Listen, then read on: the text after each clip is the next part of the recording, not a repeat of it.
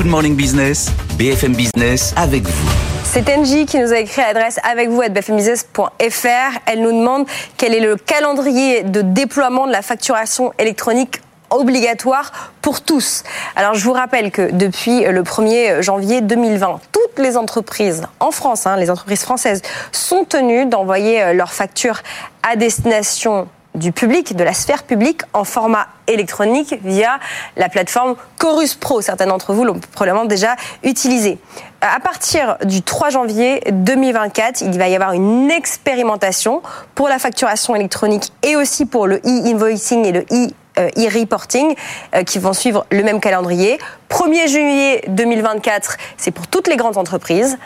1er juillet 2025, un peu plus de temps pour toutes les entreprises de taille intermédiaire. Et puis 1er juillet 2026, ça va concerner toutes les PME, mais attention aussi les toutes petites entreprises, les TPE.